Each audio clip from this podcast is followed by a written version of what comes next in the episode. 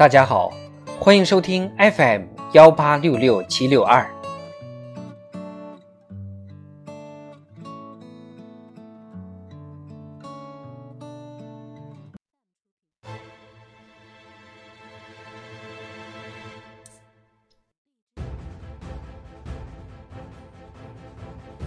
庆祝中国共产党建党一百周年特别节目《中国共产党一百年大事记》。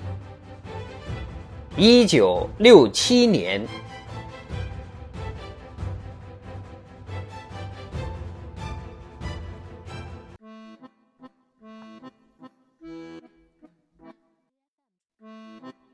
一九六七年二月前后。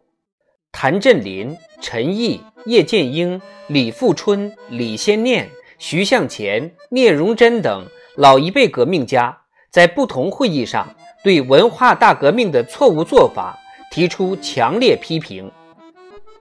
这次抗争后来被诬为“二月逆流”，而受到压制和打击。